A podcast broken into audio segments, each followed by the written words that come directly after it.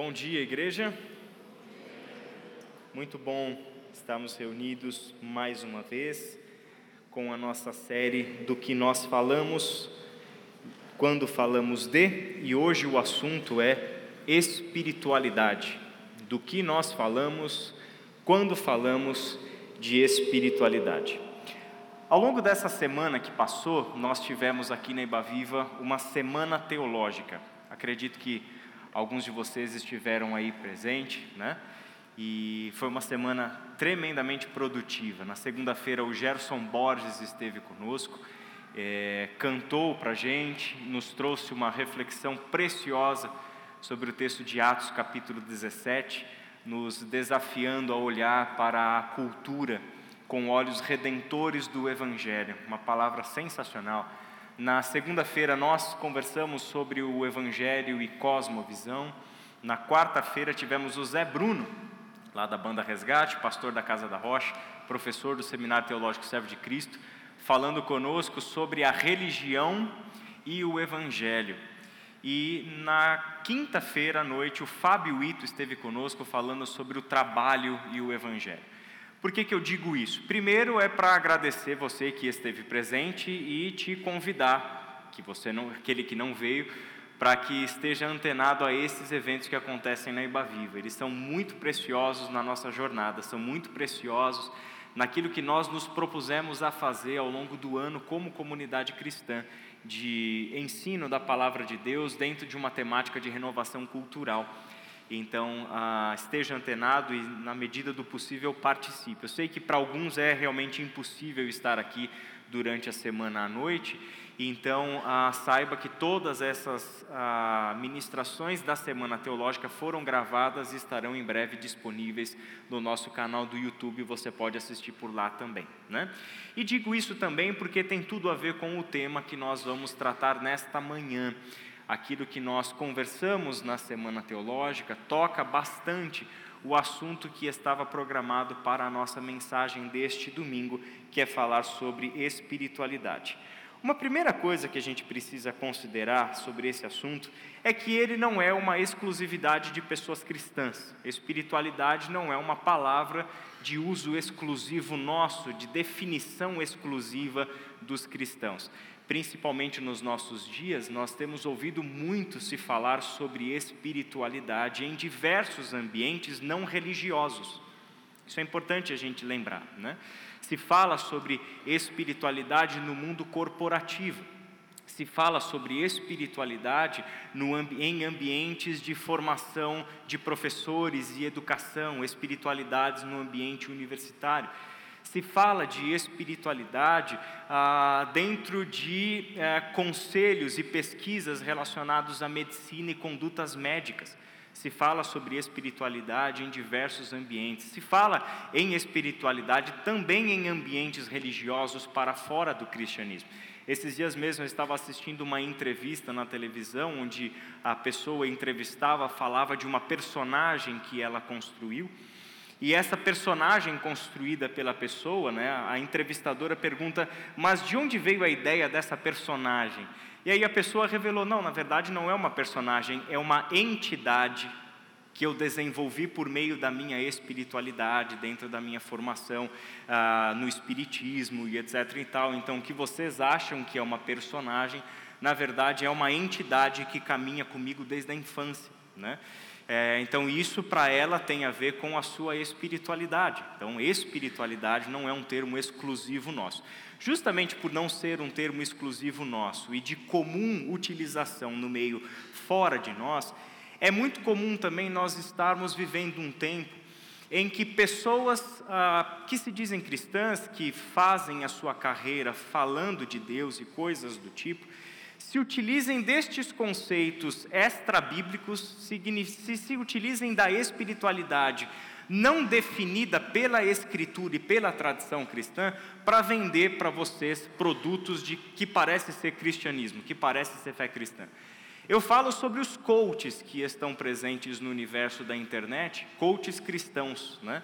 Coaches que se manifestam lá como pessoas que podem te ensinar a viver uma vida melhor, uma vida de alegria, uma vida plena e etc., mas utilizando ideias de espiritualidade, princípios de espiritualidade, que além de não terem nada a ver com as Escrituras, são em grande parte opostos ao ensino da Escritura. São muito diferentes do, do, do ensino da Escritura. São sentidos de espiritualidade completamente egocêntricos, completamente voltados a si mesmo, completamente voltados ao desenvolvimento do teu potencial eh, pessoal, se tratando dentro daqueles parâmetros estabelecidos da visão de mundo da teologia da prosperidade que nós mencionamos no primeiro encontro nosso. Então, são recursos, são meios né, de mentalização, de mindset, de conselhos, de estratégias para você atingir. Eu tenho até arrepio quando eu ouço essa expressão, me perdoem, mas a melhor versão de você mesmo. Quando você atingir a sua melhor versão, isso tem a ver com o desenvolvimento pleno dos teus potenciais humanos e na maior parte dos casos que a gente vê, não tem absolutamente nada a ver com o evangelho de Jesus Cristo e a proposta de vida que o evangelho de Jesus Cristo traz para nós. Por isso eu gostaria de começar pegando uma definição de espiritualidade a partir de uma de um conjunto de textos, um conjunto de artigos que eu tenho estudado nos últimos tempos sobre como que a ciência olha para a espiritualidade. E eu estou falando principalmente de artigos científicos que vieram ah, de pesquisadores do universo da medicina, do universo do tratamento ah, físico e assim por diante. Uma dessas definições que eu gostei bastante diz o seguinte: começa com uma questão que é importante já para nós naquilo que nós estamos conversando hoje. O homem tem um espírito mais importante que essa questão, que deve ser debatida em outro âmbito, é a afirmativa inquestionável de que o homem possui uma espiritualidade. Esse termo pode ser definido como um sistema de crenças que enfoca elementos intangíveis, que transmite vitalidade e significado a eventos da vida. Olha que interessante, isso aqui é um artigo científico, tá? Só para eu já mencionar isso antes de esquecer. Essa é a revista Ata Fisiátrica, é uma publicação do Instituto de Medicina Física e Reabilitação do Hospital das Clínicas e do Departamento de Medicina Legal, Bioética, Medicina do Trabalho e Medicina Física e Reabilitação da Faculdade de Medicina da Universidade de São Paulo. Então, o Marcelo Saad, que é o autor líder desse artigo, e é um artigo que eu trouxe ele para cá porque é impressionante a quantidade de é, outros artigos que partem deste assunto da espiritualidade, mas baseado nesse artigo, que é espiritualidade ah, baseada em evidências. Eu estou olhando bem para baixo, gente, porque o André sacaneou, ele fez um púlpito bem lá embaixo e eu já estou meio cego. Então, para ler o negócio, eu tenho que me curvar assim mesmo, tá, tá, tá, bem, tá bem pequenininho para mim. O André é sem piedade, né? como se ele enxergasse maravilhosamente bem. Né? Mas, enfim. Ele começa com a questão: o homem tem um espírito? O homem tem um espírito? E ele coloca mais importante que essa questão, que deve ser batida, debatida em um outro âmbito. Por exemplo, no nosso âmbito cristão, esta é uma pergunta tremendamente importante. O homem tem um espírito e a afirmativa bíblica que não o homem não apenas tem um espírito, mas que o homem é espírito.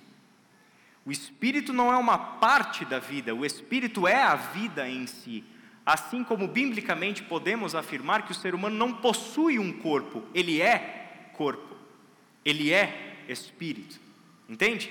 Nós temos aqui um âmbito onde a pergunta o homem tem um espírito é tremendamente importante e onde nós podemos falar dessas questões e debater essa pergunta com total liberdade, com total a, a coerência bíblica sobre essa questão. Mas o que chama atenção nesse artigo é a pergunta que, de fato, o homem tem o espírito ou não tem o espírito, não diz respeito a um, a um artigo de competência da medicina, mas diz respeito àquilo que eles precisam lidar no seu dia a dia, o fato de que o ser humano possui uma espiritualidade.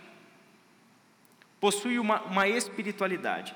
E esse termo pode ser definido como um sistema de crenças que enfoca elementos intangíveis, que transmite vitalidade e significado aos eventos da vida. O artigo continua dizendo: a espiritualidade é aquilo que dá sentido à vida. Espiritualidade é aquilo que dá sentido à vida. E é um conceito mais amplo do que religião, porque a religião é uma expressão da espiritualidade, ou melhor, de uma espiritualidade.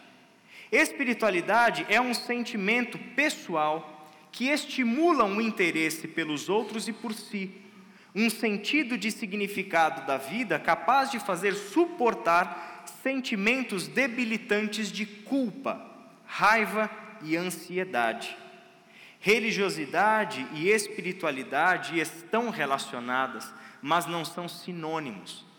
Religiosidade envolve um sistema de culto e doutrina que é compartilhado por um grupo e, portanto, tem características comportamentais, sociais, doutrinárias e valorais específicas. Espiritualidade está relacionada com o transcendente, com questões definitivas sobre o significado e o propósito da vida, e com a concepção de que há mais na vida do que aquilo que pode ser visto ou plenamente entendido. Eu gosto muito dessa parte final. Há mais na vida do que aquilo que pode ser visto ou plenamente entendido.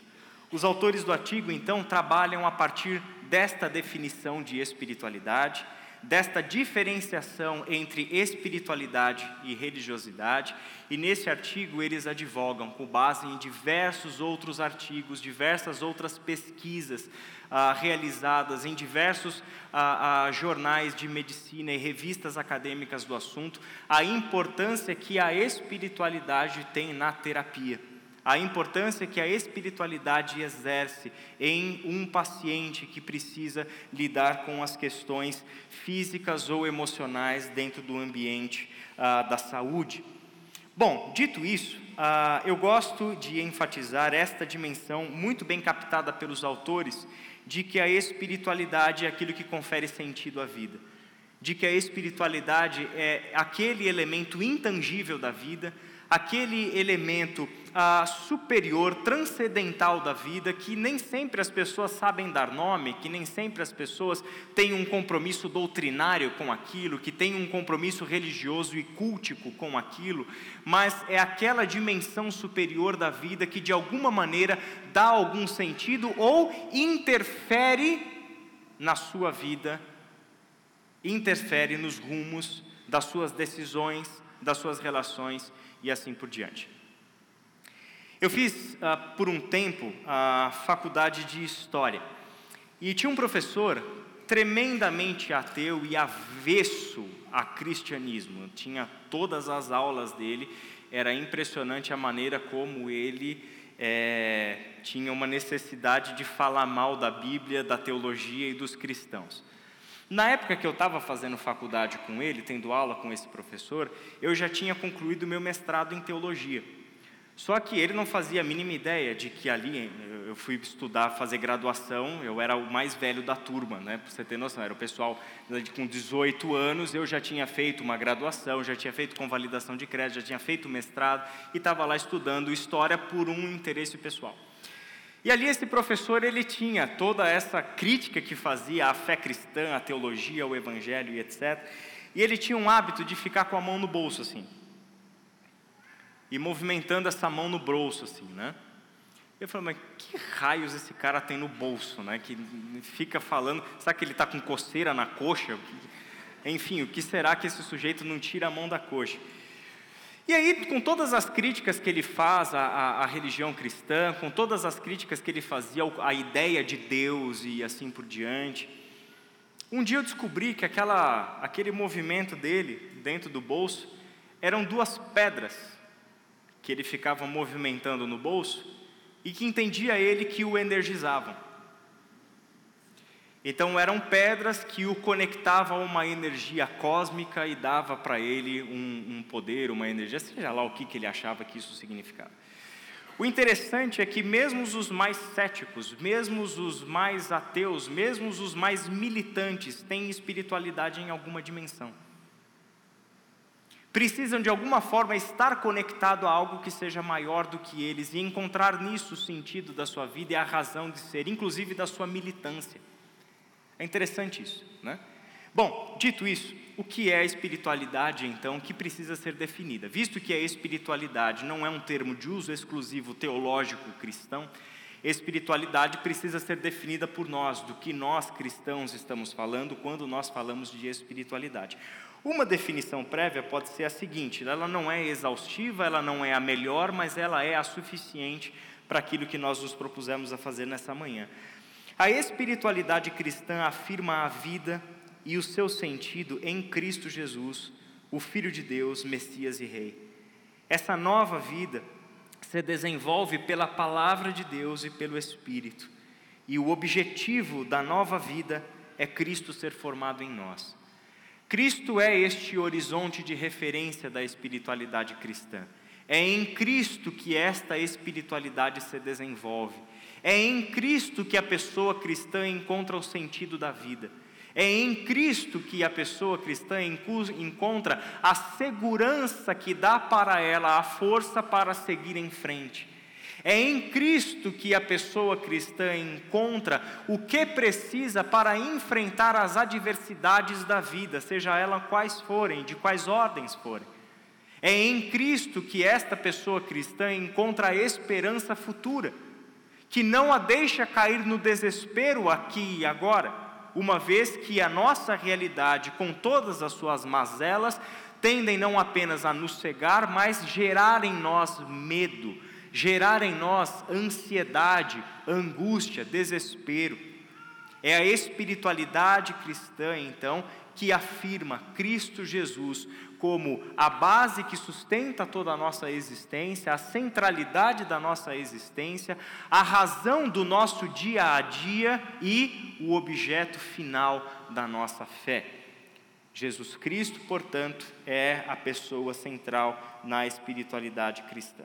A partir desta afirmação, eu quero convidar você a abrir a sua Bíblia no texto que se encontra em Romanos capítulo 8. Romanos capítulo 8. E eu gostaria de fazer quatro afirmações sobre a espiritualidade cristã, extraída do capítulo 8, do verso 1 até o verso 17. Nós não vamos ler todo de uma vez, nós vamos ir lendo por partes, e em cada parte lida nós vamos fazer algumas considerações sobre o que o apóstolo Paulo nos fala sobre a espiritualidade cristã. E a primeira dessas afirmações, que está nesse, nessa sessão de 1 a 4, nós podemos afirmar que a espiritualidade cristã é baseada na liberdade. A espiritualidade cristã está baseada na liberdade. Vamos ler o texto? O apóstolo Paulo diz assim: Portanto, desculpa, agora, portanto, já não há nenhuma condenação para os que estão em Cristo Jesus Pois em Cristo Jesus, a lei do Espírito que dá vida os libertou da lei do pecado que leva à morte. A lei não era capaz de nos salvar por causa da fraqueza da nossa natureza humana. Por isso, Deus fez o que a lei era incapaz de fazer, ao enviar seu Filho na semelhança de nossa natureza humana pecaminosa e apresentá-lo como sacrifício por nosso pecado. Esse texto nos fala algumas coisas no que diz respeito a esta liberdade e a natureza desta liberdade que nós encontramos na espiritualidade cristã. A primeira delas é a ênfase que este texto dá e todos os demais textos do Novo Testamento dão para o fato de que aquele que está em Cristo é uma pessoa que foi liberta. Estar em Cristo significa ser liberto ser verdadeiramente livre. Verdadeiramente livre. Isso porque o Deus e Pai do nosso Senhor Jesus Cristo ama a liberdade. Ama a liberdade. Talvez um dos motivos mais simples de nós entendermos esse amor do nosso Deus pela liberdade é que Ele é, por natureza, livre. Nosso Deus é plenamente livre. Não existe nada que seja maior que ele, não existe nada que o detenha, não existe nada que o aprisione, não existe nada que o domine, não existe nada que diga para ele o que ele deve fazer ou quem ele deve ser. Ele é a liberdade em pessoa. Ele nos fez a sua imagem conforme a sua semelhança, para que sejamos livres na relação plena com Ele. O pecado entrou na história e mudou isso. O pecado é a realidade que nos aprisiona. O pecado, portanto, é uma vida contrária à vida planejada por Deus. Deus não nos criou para a escravidão, Deus nos criou para a liberdade. Por isso que o Deus de Israel é conhecido em primeiro lugar como o Deus libertador. É o Deus que os liberta, que deu a eles as leis, que deu a eles as alianças e as promessas. É o Deus libertador que assim se apresenta em Êxodo capítulo 20, ao dar os dez mandamentos ali para o povo, dizendo: Moisés, diga lá para o povo que o Senhor, o Deus que os tirou da terra do Egito, da terra da escravidão, disse todas essas palavras e dá a eles os mandamentos.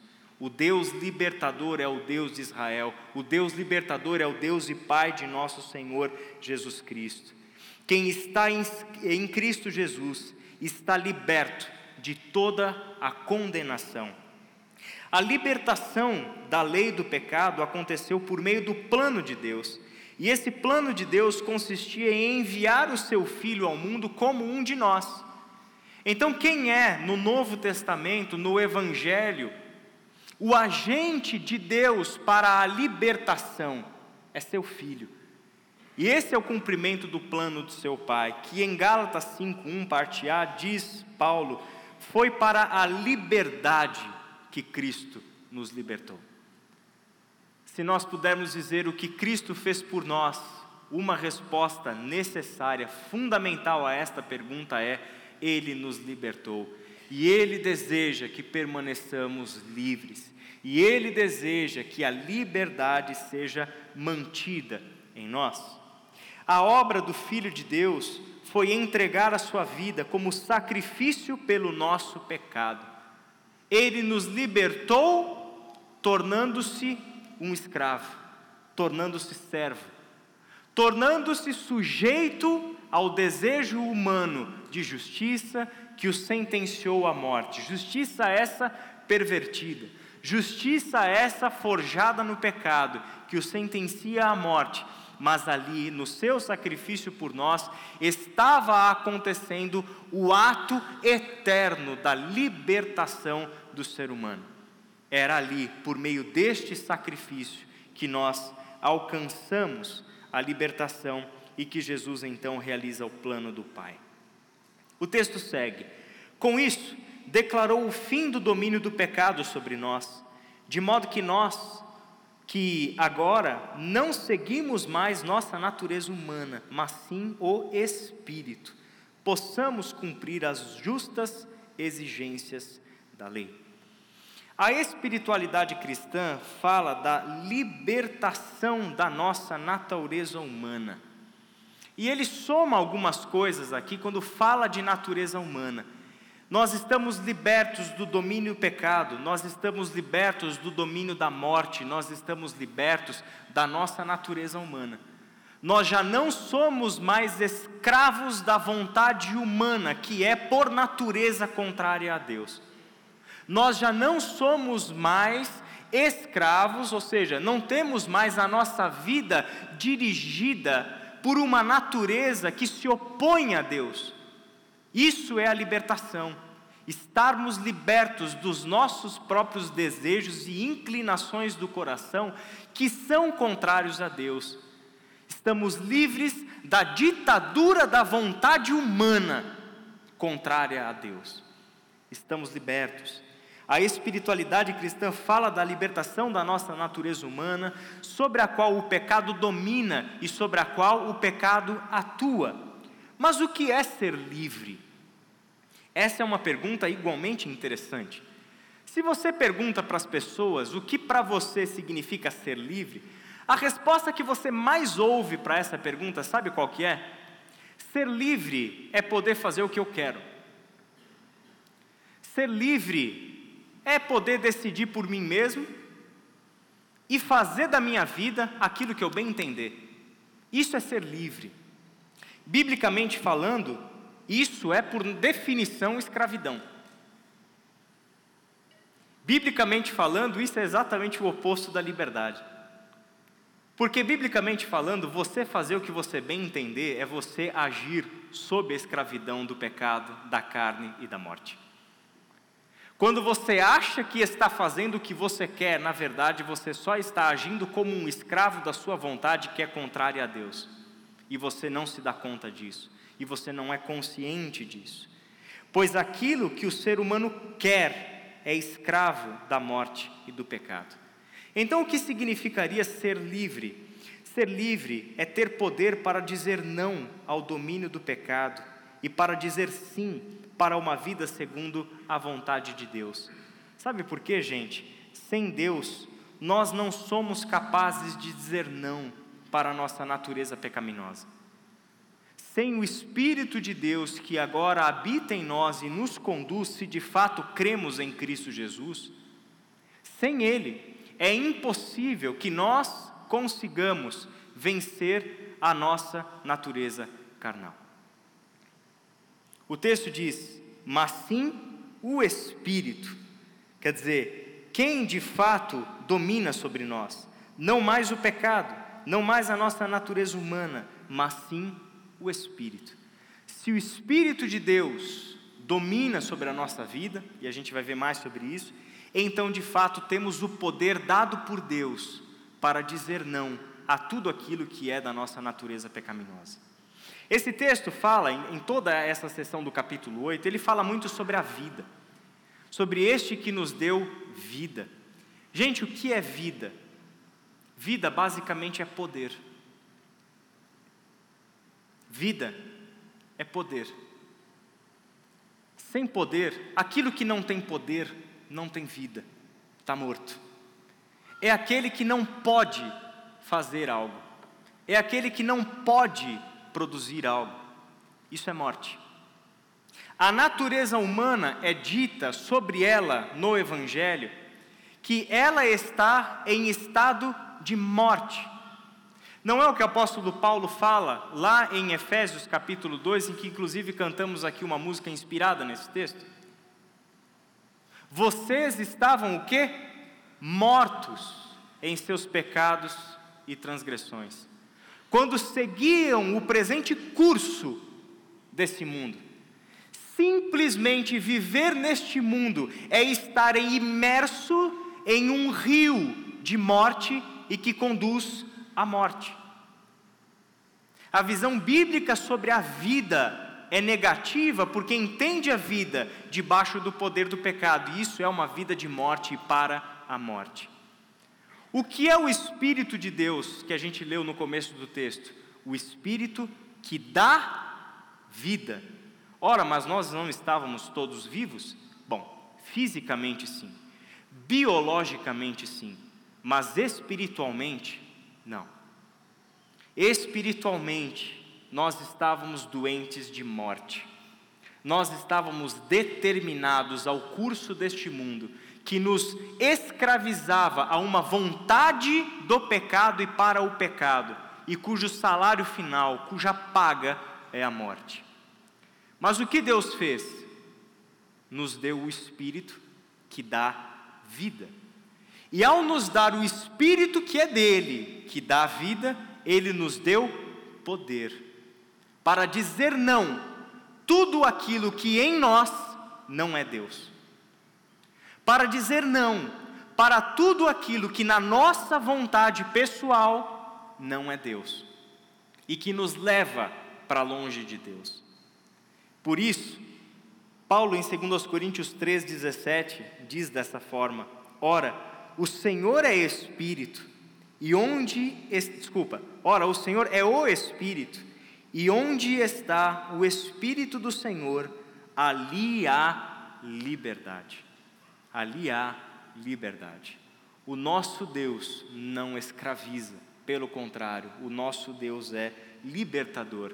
A espiritualidade cristã, portanto, é uma espiritualidade baseada na liberdade e também baseada na manutenção desta liberdade por meio do Espírito.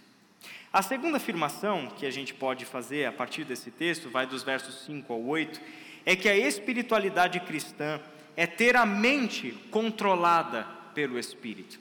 Ou seja, nós recebemos a vida, nós recebemos os benefícios do sacrifício de Jesus sobre nós. Ele nos concedeu uma nova vida, ele nos concedeu uma nova existência, perdoada, redimida, reconciliada com Deus, que agora é capaz de perceber Deus, que agora é capaz de dizer não, que tem o poder dado por Deus para dizer não, numa circunstância onde anteriormente eu diria sim para todo desejo e inclinação da minha carne, mas agora recebemos essa nova vida e Deus nos deu as armas necessárias que militam contra a nossa antiga natureza o Espírito de Deus que habita em nós. Este é toda a instrumentalização de Deus a nós, nos concedeu a vida, nos libertou de toda condenação, enviou o seu Filho para que tudo isso fosse possível e assim recebemos essa nova vida dirigida pelo Espírito. Aí vem o que, gente? O processo. O processo. O caminhar diário. O que nós fazemos com a dádiva do Evangelho, desde que o recebemos, até o último dia das nossas, nossas vidas aqui nessa terra. Vem o processo. Este processo é descrito por Paulo sobre quem controla a nossa mente. Olha que interessante a forma como Paulo vai tratar essa questão. Vamos ler o texto? Aqueles que são dominados pela natureza humana pensam em coisas da natureza humana, mas os que são controlados pelo Espírito pensam em coisas que agradam o Espírito. Portanto, permitir que a natureza humana controle a mente resulta em morte, mas permitir que o espírito controle a mente resulta em vida e paz. Para para pensar um pouquinho no que Paulo disse aqui. Olha que interessante. A espiritualidade cristã é a mente controlada pelo espírito. E aonde todo este movimento de espiritualidade, do encontro da verdadeira vida espiritual em Deus, que determina quem nós somos e determina o que seremos, que determina o que fazemos, que determina como decidimos, como escolhemos, como nos relacionamos, ou seja, que permeia todos os aspectos da nossa vida e nos transforma a partir de dentro. Como que este processo espiritual se dá? Interessante, né? A partir da mente. A partir daquilo que ocupa o nosso universo de pensamento.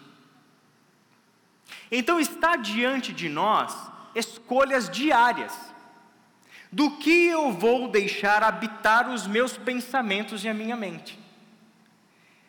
E aí o que o Paulo nos, nos alerta é o seguinte: se eu permitir que a natureza humana determine, domine a minha vida, então o que, que vai acontecer? Os meus pensamentos serão focados em coisas da natureza humana.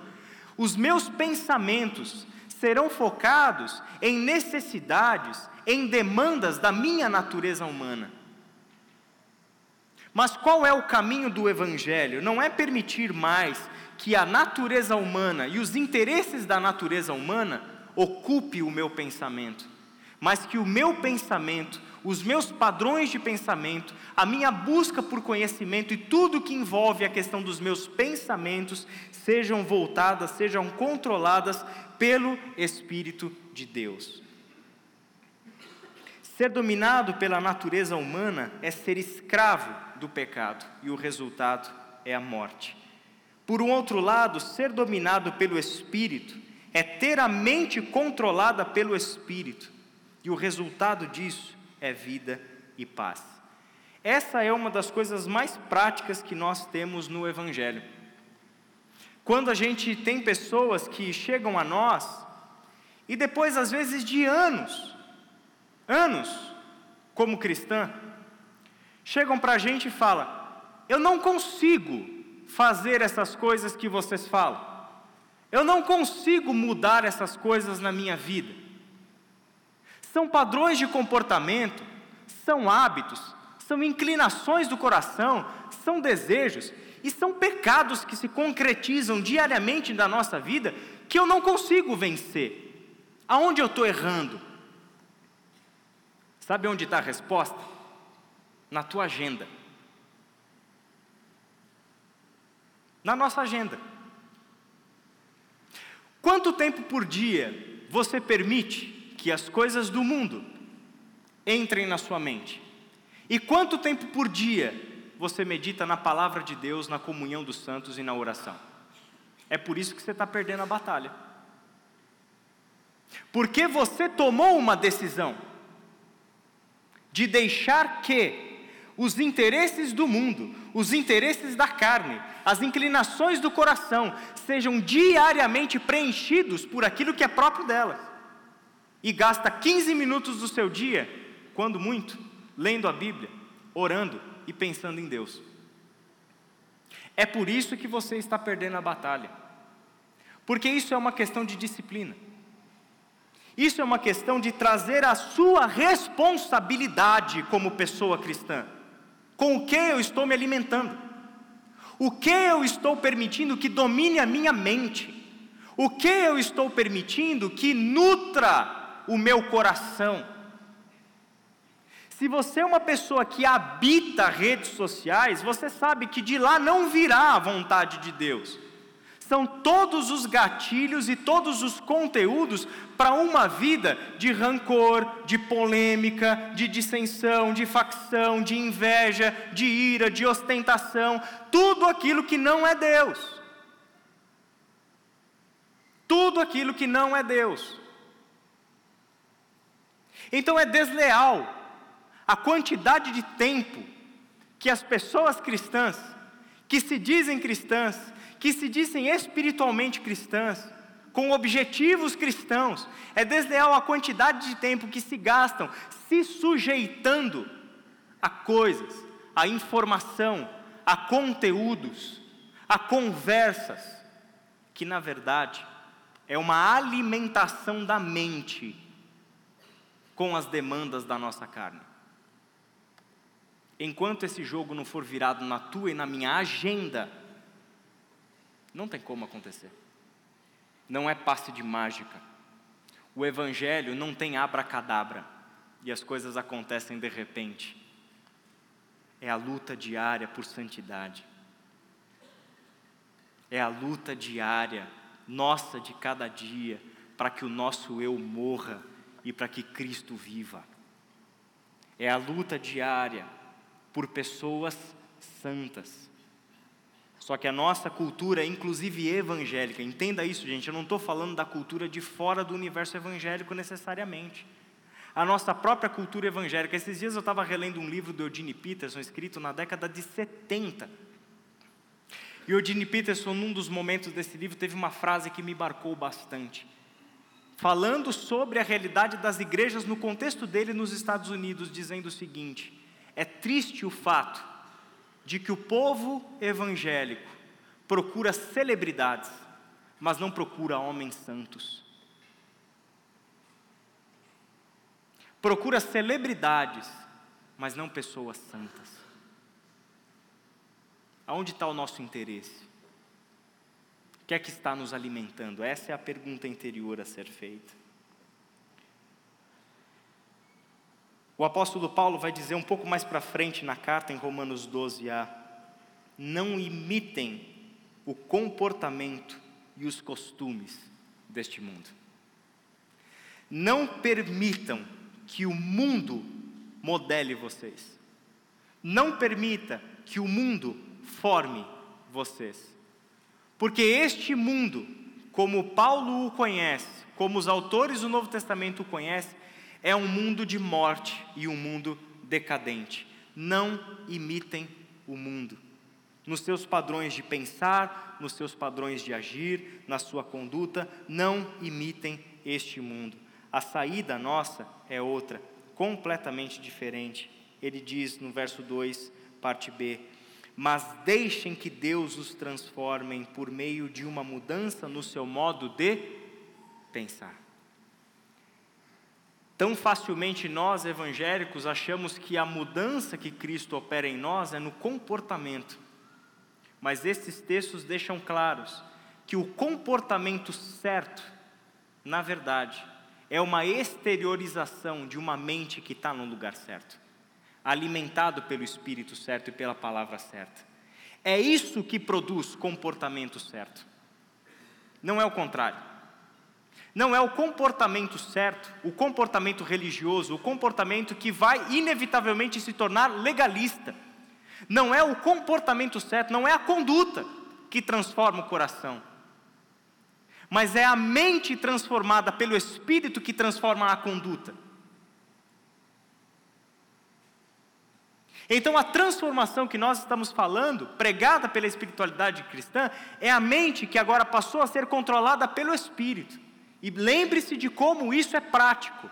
Lembre-se que a gente não está falando de coisas abstratas e teóricas, mas são realidades que se manifestam em como você administra o seu tempo e o que você tem feito com o seu tempo no seu dia. Ali já se manifesta como que você tem atuado dentro deste processo. O texto segue: Pois a mentalidade da natureza humana é sempre inimiga de Deus, nunca obedeceu às leis de Deus e nunca obedecerá. Por isso, aqueles que ainda estão sob o domínio de sua natureza humana não podem agradar a Deus.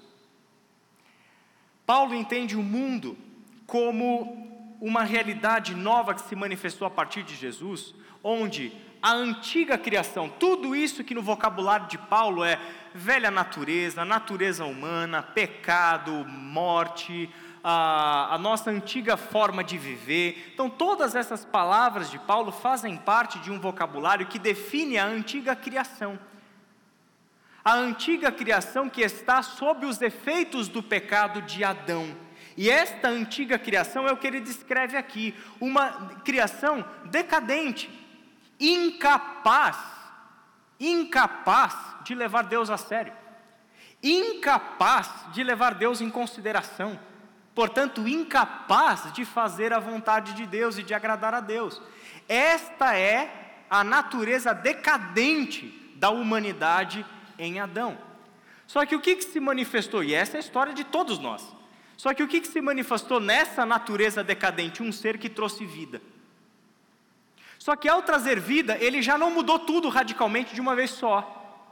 Ele começou a trazer vida em pequenos sopros de vida para uma comunidade de pessoas que creem em Cristo, que se submetem ao seu discipulado, que se submetem à disciplina, à escola do Espírito, para ter a mente moldada pelo Espírito, que disciplinadamente buscam o conhecimento da verdade na palavra de Deus, em oração, em submissão ao Espírito, em obediência, na vida comunitária e é a partir dali que esta nova criação está conflitando e rompendo com esta antiga criação decadente que está indo para a morte e que tem historicamente os seus dias contados. Assim, o apóstolo Paulo nos ensina, lá em Romanos 6, 16a, vocês não sabem que se tornam escravos daquilo a que escolhem obedecer? Ou seja, se você escolhe obedecer determinada coisa, significa que você se tornou escravo daquela coisa. Se você decide obedecer os desejos do seu coração, achando que isso é liberdade, na verdade você é escravo dos desejos do seu coração. Isso se aplica, gente, a tantas coisas da nossa vida. Às vezes as pessoas falam assim, né? Olha, eu até esses dias estava tendo uma conversa com uma pessoa sobre isso, e a pessoa me dizia o seguinte: eu estou com muita dificuldade de ler a Bíblia e orar. E é uma pessoa que nunca teve esse hábito de leitura devocional da Bíblia e oração, mas está tentando começar, o que é valioso, tremendamente bom. Aí a pessoa disse o seguinte para mim: da última vez eu sentei no meu escritório logo de manhã, depois a primeira pergunta é: o que, que acontece? Ah, eu tenho muito sono, eu perco a atenção, etc. Que hora você está fazendo isso? Porque geralmente a pessoa, depois que já está esgotada do dia, vai separar. Não, ele estava fazendo certo, estava colocando logo de manhã cedo. Então acordava, né, tomava o café da manhã, sentava para fazer a leitura devocional e tal. E aí a pessoa disse o seguinte: e eu perco a atenção. Falei, por quanto tempo você separou na sua agenda para fazer isso? Por uma hora. Eu falei: esse é o motivo de você ter se frustrado. Você nunca fez isso. O seu corpo não está acostumado com isso. Sua mente não está acostumada com isso. Se você se coloca o objetivo de começar a coisa com uma hora de leitura bíblica e oração, você está pedindo para dar errado. E o resultado disso é: eu não consegui, o que leva a um ciclo destrutivo. Eu não consegui, eu não sou capaz, não vai dar certo, não vou tentar de novo. Eu expliquei para ele da seguinte forma: você não consegue correr como eu corro. Certo? Certo. O que, que acontece se você disser para mim agora, Israel, vem correr uma hora sem parar comigo? Vai dar certo? Não. Eu vou correr e continuar correndo sem problema nenhum, mas você vai ter que parar com cinco minutos. Porque é o que o teu corpo aguenta naquele momento. Então, qual é o jeito certo de começar uma disciplina espiritual como leitura bíblica e oração? Dez minutos. Você não consegue uma hora, mas hoje você consegue dez minutos. E você vai sair feliz porque conseguiu fazer dez minutos de leitura bíblica e oração. E no dia seguinte, tenta doze. E depois, 14, eu gosto de números pares. E assim você progride. Ninguém começa fazendo 40 dias de jejum. Não tem como. Ninguém começa lendo a Bíblia numa sentada só, não tem como. Ninguém começa passando quatro horas em oração, não tem como. Mas grandes homens e mulheres da história bíblica e da história passada nossa chegaram a essas grandes realizações da vida espiritual, porque se submeteram à disciplina do Espírito, porque escolheram ser escravas, não da vontade da carne, mas do Espírito de Deus, da justiça, e da vida. Aí chegam lá, fazem o que precisa ser feito. A terceira afirmação é que a espiritualidade cristã é uma vida cristocêntrica. A espiritualidade cristã é uma vida cristocêntrica. Versos 9 a 11. Vocês, porém, não são controlados pela natureza humana, mas pelo Espírito, se de fato o Espírito de Deus habita em vocês. E se alguém não tem o Espírito de Cristo, ele não, a ele não pertence. Uma vez que Cristo habita em vocês, embora o corpo morra por causa do pecado, o Espírito lhes dá vida, porque vocês foram declarados justos diante de Deus. Um grande especialista no pensamento, nos textos do apóstolo Paulo, James Dunn, afirma na, numa obra dele sobre a teologia de Paulo que esse versículo 9 é o que há de mais próximo de uma definição de cristão. O que é uma cristão? O que é uma pessoa cristã? Alguém que é de Cristo. Ter o Espírito de Cristo é o que define e determina alguém como sendo de Cristo, pertencente a Cristo. Ter o Espírito de Cristo é o que define alguém como ter Cristo, pertencer a Cristo. Isso significa, gente, que a centralidade da espiritualidade cristã está na pessoa de Jesus Cristo. Esse texto, o capítulo 8 mesmo, vai dizer um pouco mais para frente que o apóstolo, a, a, que o Senhor nosso Deus, ele tinha um plano ao enviar Jesus Cristo ao mundo para nos salvar. E este plano, o propósito de Deus é revelado no seguinte sentido: formar Cristo em vocês, para que vocês sejam a imagem de Cristo. Esse é o propósito de Deus. A gente ouve diversas vezes a pergunta, e acredito que você já tenha se feito essa pergunta: qual é a vontade de Deus para a minha vida? Já se fez essa pergunta? Já ou não? Vai, pode falar, gente, não precisa ter vergonha, não. A gente faz o tempo todo essa pergunta. Coisa mais comum do mundo. As pessoas perguntam para você também, mas eu não sei qual é a vontade de Deus para a minha vida, né? Gente, essa pergunta acaba, a dúvida acaba, quando a gente encontra Romanos 8. A vontade de Deus para a sua vida é que você seja feito à imagem do Filho dele. Essa é a vontade de Deus para a sua vida. Que você seja imagem de Jesus Cristo. E as coisas circunstanciais que de fato estão no X da questão, elas se tornam periféricas, pouco importantes. o mais importante, o foco maior, o objetivo primário é que Cristo está formando em nós a imagem do seu Filho. Por isso que ele fala que ter o Espírito de Deus, ter o Espírito de Cristo, é o que significa pertencer a Cristo. É ter encontrado o centro da sua identidade. É ter encontrado a satisfação da sua necessidade humana de pertencimento e significado. Encontramos em Cristo porque pertencemos a Cristo. Pertencemos a Cristo porque em nós habita o Espírito de Cristo. Que coisa linda, meu irmão e minha irmã, saber que se Cristo habita em nós, embora o corpo morra por causa do pecado, o Espírito lhes dá vida. Vida, porque vocês foram declarados justos diante de Deus. E esse é um dos textos bíblicos meus preferidos. E se o Espírito de Deus, que ressuscitou Jesus dos mortos, habita em vocês, o Deus que ressuscitou Cristo Jesus dos mortos dará vida ao seu corpo mortal por meio deste mesmo Espírito que habita em vocês. Uau!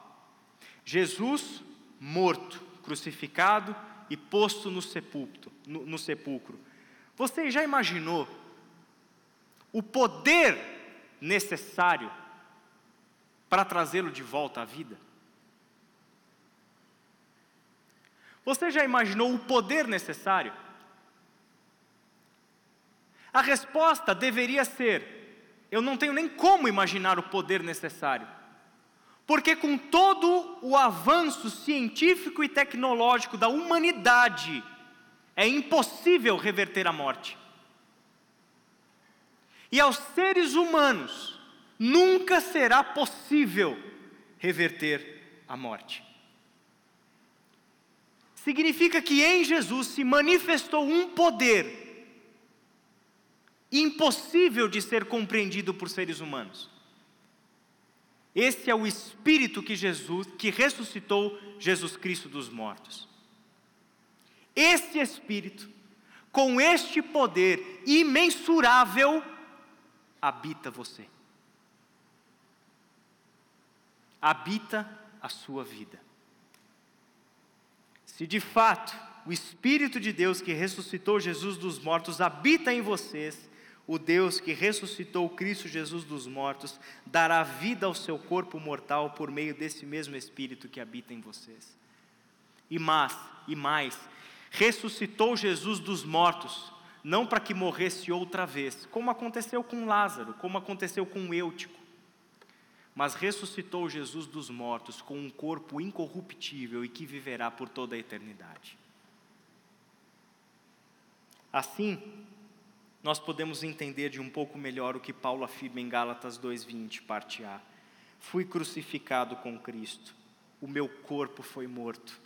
Os interesses da minha carne crucificados aonde eu estava condenado, que era na minha carne, fui crucificado com Cristo. Já não sou eu quem vive, mas Cristo vive em mim. Essa é a essência da espiritualidade cristã, ser uma vida cristocêntrica. É Cristo que vive em nós. É Cristo que vive em nós. O desenvolvimento da nossa vida é trabalhar a partir desta verdade permitir que essa verdade invada a nossa mente e o nosso pensamento de todas as formas possíveis e imagináveis, para fazer morada dentro da nossa mente e do nosso coração, para que tudo aquilo que nós somos e venhamos a ser seja dependente desta verdade. Fui crucificado com Cristo, a vida agora já não é mais minha. Esta vida que eu agora vivo, vivo pela fé no Filho de Deus que se entregou por mim, e isso é a sua ação de amor por nós. Às vezes as pessoas ficam pensando e se, e se perguntam como é possível vivermos esta vida que Cristo propõe para nós, como é possível vivermos esta realidade espiritual que a palavra de Deus propõe para nós. Ah, talvez grande parte da frustração das pessoas, como esse amigo com quem eu conversei sobre a leitura devocional e a oração, seja porque elas tentam imitar a conduta ou imitar uma, uma, uma performance, mas não trabalhar naquilo que de fato é o estrutural da vida, que é o seu mundo interior. Eu fico pensando, por exemplo, numas, nas crianças que gostam de futebol. Você repara como que a criança que gosta de futebol, que vai para a escolinha de futebol, ela escolhe os seus ídolos do mundo do esporte, certo? Lembra disso? Né? Vou falar das crianças que gostam de futebol, que senão vocês me apedrejam de ficar dando tanto exemplo de maratona. Né? Então deixa eu falar das crianças com futebol. Quando a criança escolhe o seu ídolo do futebol, ele assiste o craque de futebol jogando, e quando ele chega em campo ou na quadra, ele quer fazer igual. Né? Ele até narra o jogo sendo ele o personagem, sendo ele aquele craque. Ele quer usar a chuteira que o craque usa. Ele quer até a camisa dele. Né? Ele quer, às vezes, até imitar um pouco do comportamento dele em campo. Se ele é meio marrento, deixa eu ser marrento também. Né? Se ele é um cara fair play, deixa eu ser um cara fair play também. Né? Você tem toda essa imitação da performance. Mas o que, que falta? Todo mundo sabe que entrar em campo imitando um personagem não significa que você jogará como aquela pessoa.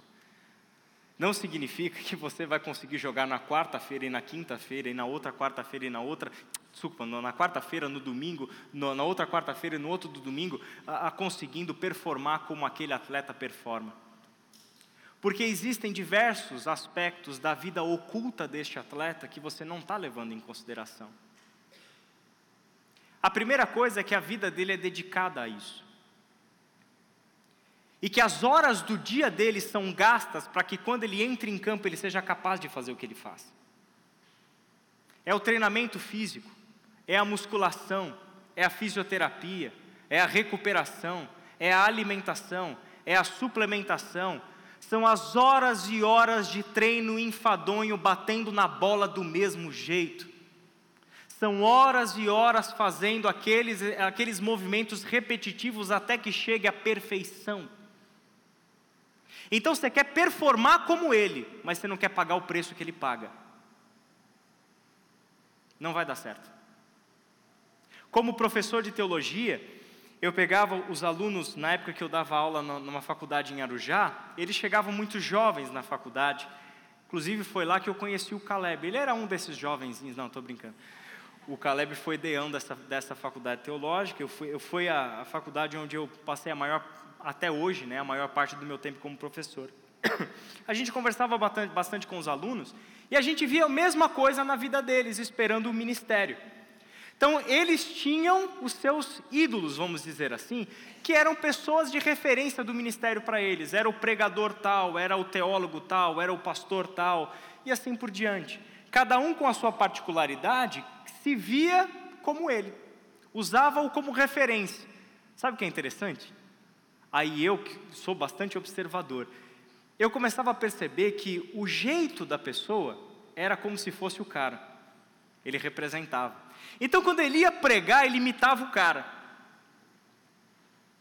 Na lógica, no jeito de construir a coisa, na linguagem, alguns deles até na voz. Até na voz. Impressionante. Isso é natural para nós, certo? Aonde vinha a frustração? Eles não tinham conhecimento daquele cara. Eles não iam chegar naquele, aonde aquele cara chegou no ministério, por mais que a gente considerasse como lícito ter isso, mas enfim, ele não ia chegar aonde aquele cara chegou se ele não pagasse o preço que aquele cara pagou. E não dizia respeito, se tratando de uma pessoa de Deus que fala do Evangelho, que ensina o Evangelho, não diz respeito somente às capacidades de conhecimento e de oratória que ele tem mas diz respeito à integridade de vida, porque é ali que a teologia de fato é feita. A teologia de qualidade não é feita na biblioteca de uma universidade, embora ela seja importante, eu sou testemunho disso, eu amo isso, esse é o meu ambiente, essa é a minha realidade. Só que a verdadeira teologia é decantada no coração. A verdadeira teologia ganha qualidade quando ela passa por nós, e, em primeiro lugar, nos transforma nos leva a ser mais semelhante a Cristo. Porque esta verdadeira teologia nos leva a uma vida de humildade, de submissão a Cristo, nos leva a uma vida de amor, nos leva a uma vida de piedade. Então, é querer performar como o grande pregador, é querer performar como o grande músico, como o grande atleta, mas sem querer pagar o preço que ele pagou. Ser como Cristo não se trata de performar como Cristo, se trata de se tornar quem Ele foi. Se trata de pagar o preço que Ele pagou. Se trata de nutrir com o Pai a relação que Ele nutriu. Se trata de abrir mão de si como Ele abriu. Se trata de que entender que para fazer a vontade do Pai, eu vou até a cruz por amor ao outro. Ali nós deixamos de performar e de fato nos tornamos quem é Cristo. Por fim, a espiritualidade cristã é a consciência de filhos de Deus. Romanos 8, 12 a 17. Portanto, irmãos, vocês não têm, o, vocês não têm de fazer o que a sua natureza humana lhes pede, porque se viverem de acordo com as exigências dela, vocês morrerão. Se, contudo, pelo poder do Espírito, fizerem morrer as obras do corpo, viverão, porque todos os que são guiados pelo Espírito de Deus são filhos de Deus. Preste atenção como nesta conclusão de Paulo se resume o que a gente falou. Se, contudo, pelo poder do Espírito, fizerem morrer as obras do corpo, viverão. Muitos crentes tentam fazer morrer as obras do corpo, usando as ferramentas do corpo. Muitos crentes querem fazer valer a máxima de que eu tenho que ser como Cristo e tentam ser, tentam ser como Cristo usando as estratégias do corpo e da carne. Mas o que Paulo diz? Se pelo Espírito, se pelo Espírito fizerem morrer as obras do corpo, viverão, porque todos os que são guiados pelo Espírito de Deus são filhos de Deus. É o que ele disse lá em Colossenses 3, 5a. Portanto, façam morrer as coisas pecaminosas e terrenas que estão dentro de vocês. A espiritualidade cristã, na consciência de filhos de Deus, é o que nos prepara para uma vida de morte para o mundo e vida para aquele que agora nós chamamos de nosso Pai. O texto segue dizendo: esse é só um, um destaque. Pois vocês não receberam um espírito que os torne, de novo, escravos medrosos, mas sim o Espírito de Deus que os adotou como seus próprios filhos. Agora nós os chamamos Abba, Pai. Uma maneira singela de tratar Deus de uma forma carinhosa. Paizinho, papai. Pois o seu Espírito confirma a nosso espírito que somos filhos de Deus. Se somos filhos de Deus, então somos seus herdeiros e, portanto, co-herdeiros com Cristo. Se de fato participamos de seu sofrimento, participaremos também da sua glória. A consciência de filho de Deus é a consciência que sustentou Jesus ao longo de toda a sua trajetória. O que Jesus ouve ao ser batizado por João? Este é o meu filho amado, em quem eu me agrado. Os evangelhos dizem que em seguida ele é levado ao deserto para ser tentado por Satanás, e Satanás tenta ele a abandonar o plano do Pai e ir por um plano dele. O que sustenta Jesus? A consciência de que o que ele é, ele é na filiação com o Pai. Ele é filho de Deus, e isso é o que lhe basta. Essa é a voz do Pai que nos basta, somos filhos de Deus. No Monte da Transfiguração, o que eles ouvem? Este é o meu filho, ouçam-no. A confirmação de que ele é o filho de Deus. João capítulo 13, quando Jesus vai lavar os pés dos seus discípulos. O que que Jesus sabe? Ele sabe de tudo o que ele é e de tudo o que ele tem para fazer na relação com o Pai. Ele sabe que o Pai o enviara, ele sabe que o Pai sujeitou todas as coisas é, segundo a sua autoridade, debaixo da sua autoridade, e ele sabe que ele veio do Pai e que ele voltava para o Pai. Ele sabe quem ele é, a identidade de Jesus está formada na filiação divina. Que dádiva podermos chamar Deus de Pai, assim como Jesus chamou Deus de Pai. Que dádiva termos recebido esta bênção do Senhor, de que aquele que chamou Deus de Pai agora nos convida a todos nós se de fato somos habitados pelo Espírito de Cristo, podemos chamar Deus de Pai. Ele nos adotou como seus próprios filhos. Nos deu o direito de tratá-lo carinhosamente como pai, não como uma mera figura de linguagem, mas como uma relação que marca a nossa identidade, marca quem de fato nós somos. A espiritualidade cristã se desenvolve a partir dessa consciência da filiação divina. É essa consciência da filiação divina que nos dá a segurança, que nos dá satisfação, que nos dá o propósito de vida e que nos dá a esperança futura nessa verdade. Nós somos filhos de Deus. E antes que a gente termine achando que sermos filhos de Deus é apenas uma grande bênção, ela o é, mas é mais. Olha o que João diz: Vejam como é grande o amor do Pai por nós, pois ele nos chama de filhos, o que de fato somos. Ela é uma grande bênção e, segundo João, uma expressão do amor do Pai por nós. Ele tanto nos ama que nos chama de filhos. Que nos chama de filhos. Mas você e eu temos que trazer à memória que nem sempre nós somos os filhos que nós sabemos que deveríamos ser. Que, como filhos, nem sempre agimos como filhos de Deus. E que em muitas áreas ainda da nossa vida, do nosso coração, agimos mais como filhos das trevas do que como filhos de Deus. Mas não importa, porque Deus te chama de filho mesmo assim. Não tem a ver com você, mas com o amor dele. E isso não é para nós um apelo a se acomodar com isso, mas é trazer à consciência o nosso papel como filho. Porque esse texto nos fala, por fim, de duas realidades nossas como filhos de Deus.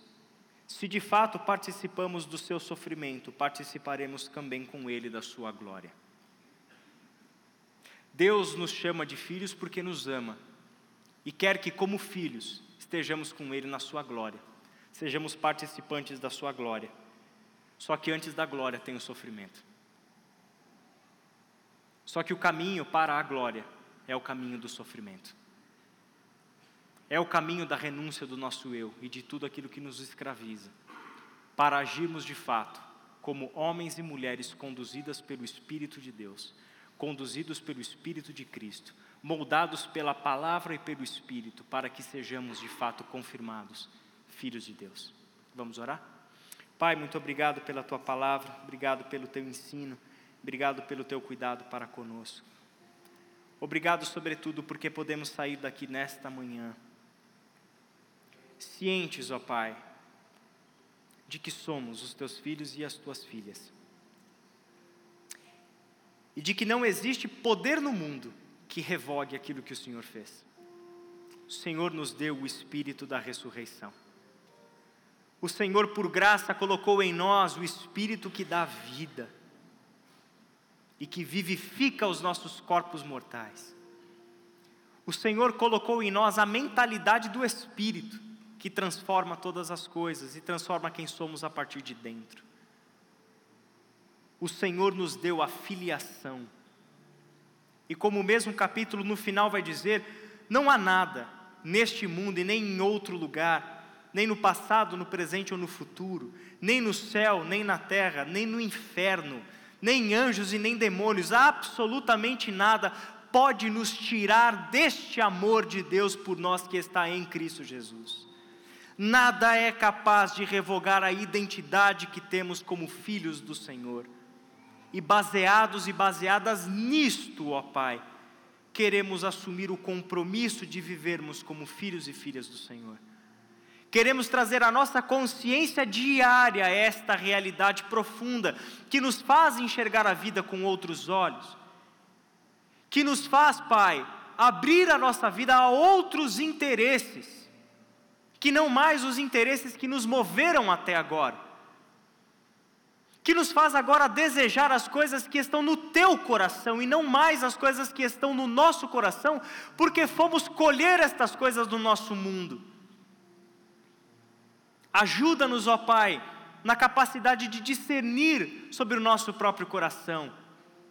E oramos, Pai, como o salmista orou: se há algo em nós que é contrário à Sua vontade, por misericórdia e amor, Pai, traga à tona para que seja tratado.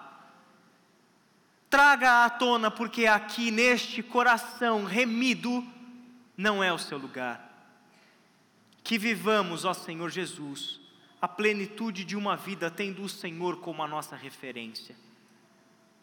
Que estejamos, Pai, sabiamente dispostos a pagar o preço do discipulado, para sermos o que o Senhor é. Cientes de que ao fazermos isso, é o Teu Espírito atuando em nós. Despede-nos, ó Pai, nesta